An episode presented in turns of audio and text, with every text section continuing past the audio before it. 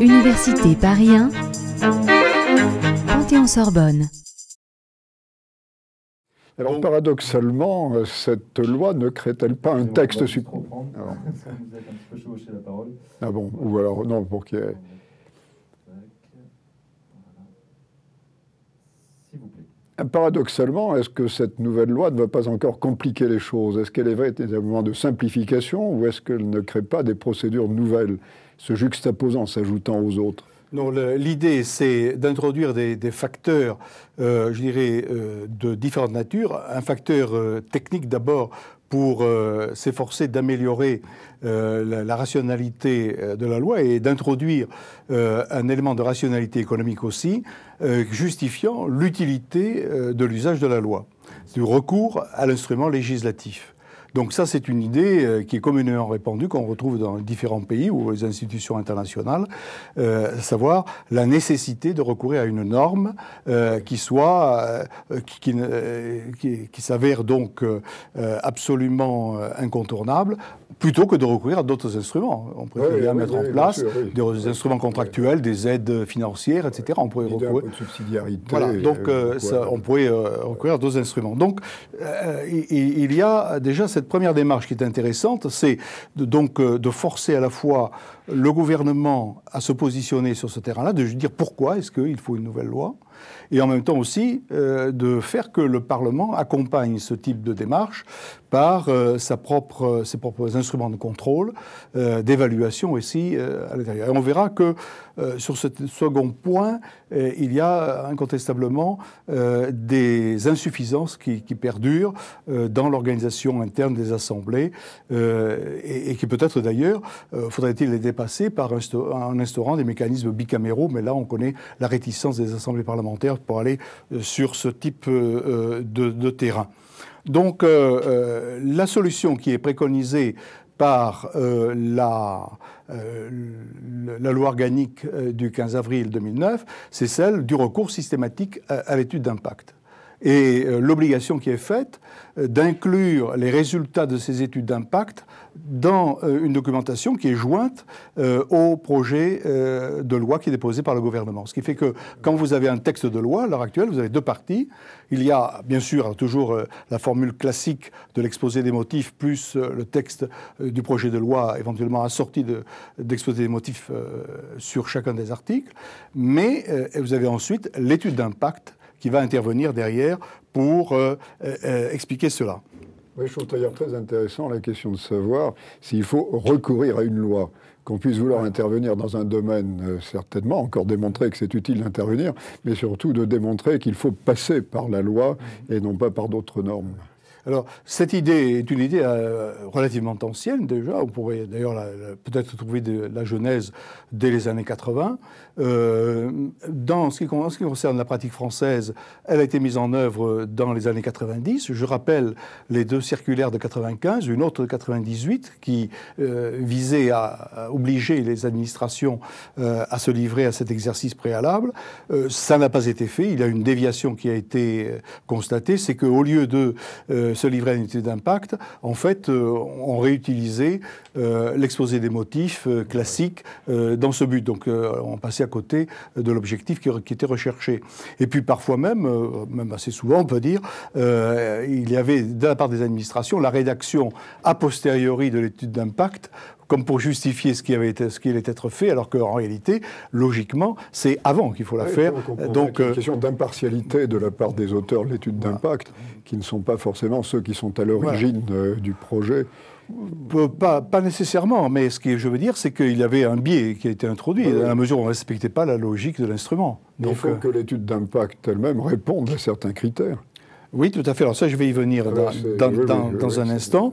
Auparavant, ce que je voulais rappeler, c'est que également, euh, il y avait la mise en place d'offices parlementaires d'évaluation en 96, qui avait été recherché à la fois pour la législation et pour les politiques publiques.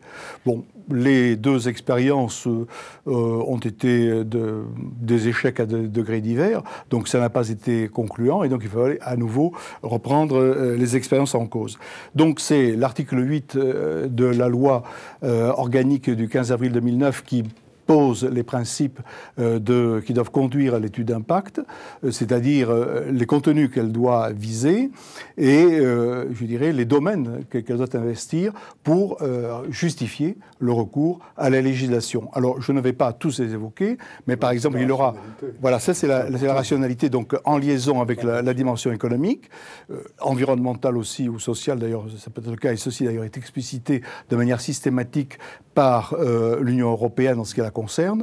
Mais pour nous, donc, euh, nous avons euh, l'articulation avec le droit existant, ce qui va modifier, qu'est-ce que ça apporte comme changement, le positionnement par rapport au droit communautaire, puis alors surtout les aspects proprement, je dirais, économiques. Oui, c'est une recherche de cohérence qui est fort importante. Exactement, oui. Et donc l'évaluation des conséquences économiques, financières, sociales, environnementales, qui doivent figurer dans, dans les documents qui sont remis.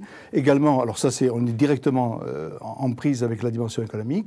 L'analyse des coûts et des bénéfices attendus de chacune des dispositions pour euh, les catégories d'administration publique, les personnes physiques, les entreprises. Donc, on le voit, c'est bien de cela qu'il est question, de la dimension économique. Également, évaluation des conséquences pour l'emploi euh, public, savoir si ça ne va pas créer des obligations de recrutement, ce qui irait évidemment à l'encontre de certaines nécessités budgétaires. Euh, et également, euh, il y a des indications de consultation euh, qui peuvent être réalisées, ou souhaitables ou obligatoires, avant la saisine du Conseil d'État, qui lui est obligatoirement ah saisi s'agissant de, de projets de loi. Alors, euh, ce qui est intéressant, c'est que euh, le même texte va euh, déterminer, c'est d'ailleurs enfin, l'article 11 de cette loi organique, le champ d'application de la réforme. Elle ne s'applique pas en, matière financière, mais nous allons voir qu'il y a quand même des limites à ce que je vais poser ici. Il ne s'applique pas donc en matière financière, donc pour les projets de loi de finances, ne s'applique pas pour les projets de loi de financement de la sécurité sociale, pour les projets de loi de programmation pluriannuelle des finances publiques. Euh, nous allons voir donc qu'il y a ici des réserves à faire, et également pour euh, les révisions constitutionnelles, les projets de loi de révision constitutionnelle qui échappent euh, à cette technique. Alors je disais qu'il a des limites pour la dimension financière que j'évoquais, parce que les textes concernés sont des textes The. Qui euh, doivent être accompagnés euh, d'évaluation. Donc ce n'est pas une étude d'impact au sens de ce qui a été dit, mais c'est une évaluation, euh, ce qui implique évidemment la dimension économique et financière de ces mesures qui sont ainsi qui, qui figurent. en dehors de toute non, du tout, et tout, secret. Voilà. Alors le problème, c'est que pour que ce dispositif des études d'impact fonctionne bien, il faudrait que en parallèle, il y ait un accompagnement des structures et des consultations organisé Et, donc là, nous avons incontestablement euh, un problème parce qu'il y a une démultiplication des structures parlementaires. Alors ce qui fait que le gouvernement, lui, euh, peut piloter euh, ses, ses, propres ses, études d'impact, encore qu'il n'y a, me semble-t-il, pas de dispositif, je dirais, d'homogénéisation de l'ensemble. c'est insuffisant pour ce qui concerne le gouvernement. Et alors pour le Parlement, c'est une démultiplication trop forte, parce que on a donné la primeur euh, aux commissions permanentes. Un comité spécial a été créé par l'Assemblée nationale, mais il peut y avoir aussi euh, des missions d'information, une mission d'évaluation et des contrôles. Et il y a donc ici euh, les offices parlementaires, il y a au moins un ou deux qui, qui subsistent, qui peuvent jouer un rôle, comme l'Office parlementaire d'évaluation des choix scientifiques et technologiques. Donc on le voit, il y a une certaine, un certain éparpillement de ces, de ces dispositifs. non. Euh, donc voilà, le problème, le problème, le problème est là. Euh, ou alors il faudrait que, que, le bureau des assemblées, mais à mon avis, euh, il, ne, il, ne, joue pas, il ne joue pas ce rôle véritablement. pour des raisons de, de, de, moyens, de, ou de, ou, de préservation de la sphère d'autonomie des structures internes. Et puis alors, il y a également le problème des consultations, si vous voulez, qui se trouvent en cause. ces consultations qui sont organisées d'une manière, je dirais, sporadiques ou décousus, avec parfois d'ailleurs des initiatives très intéressantes. Par exemple, en matière de proposition de loi, euh, l'Assemblée nationale, euh, l'année dernière, a adopté le principe que euh, pour l'application de l'article L1 du Code du travail, c'est-à-dire concernant les négociations collectives du travail, eh bien, il y a une consultation qui doit être organisée préalablement donc quand l'initiative vient de l'Assemblée nationale, d'un député, pour entretenir une négociation avec les syndicats concernés. Mais voilà, La voilà. science est une source de documentation considérable, y compris pour des chercheurs. Est-ce que c'est facilement accessible? Ah oui, tout à fait. C'est- c'est- S'agissant des études d'impact, vous les trouvez euh, automatiquement, euh, euh, quasiment, enfin on peut dire en annexe, euh, du projet de loi. N'importe qui peut y Ah, tout à accéder, fait, tout y à fait. compris Ah oui. évidemment par le net. Tout à fait, tout à fait.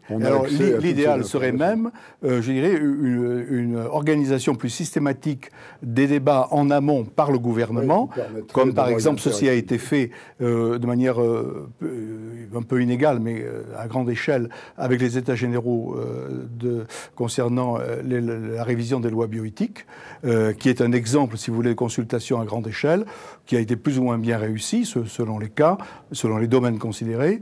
Et il semblerait que d'ailleurs, des initiatives prises par certains députés comme M. Leonetti, par exemple, au travers d'une proposition de loi, voudraient développer davantage ce type de consultation. Euh, il faut savoir que dans d'autres pays, c'est systématique, Euh, notamment par en Grande-Bretagne, avec la formule euh, des livres verts puis des livres blancs.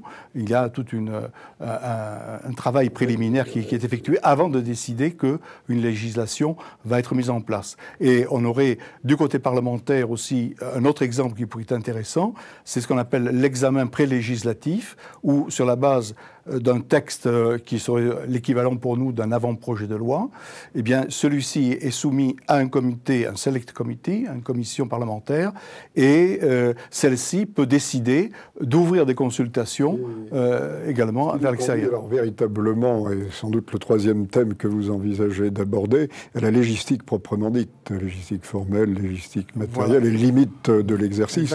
C'est le, le troisième thème euh, que Voilà. l'on peut aborder maintenant. Voilà, tout à fait.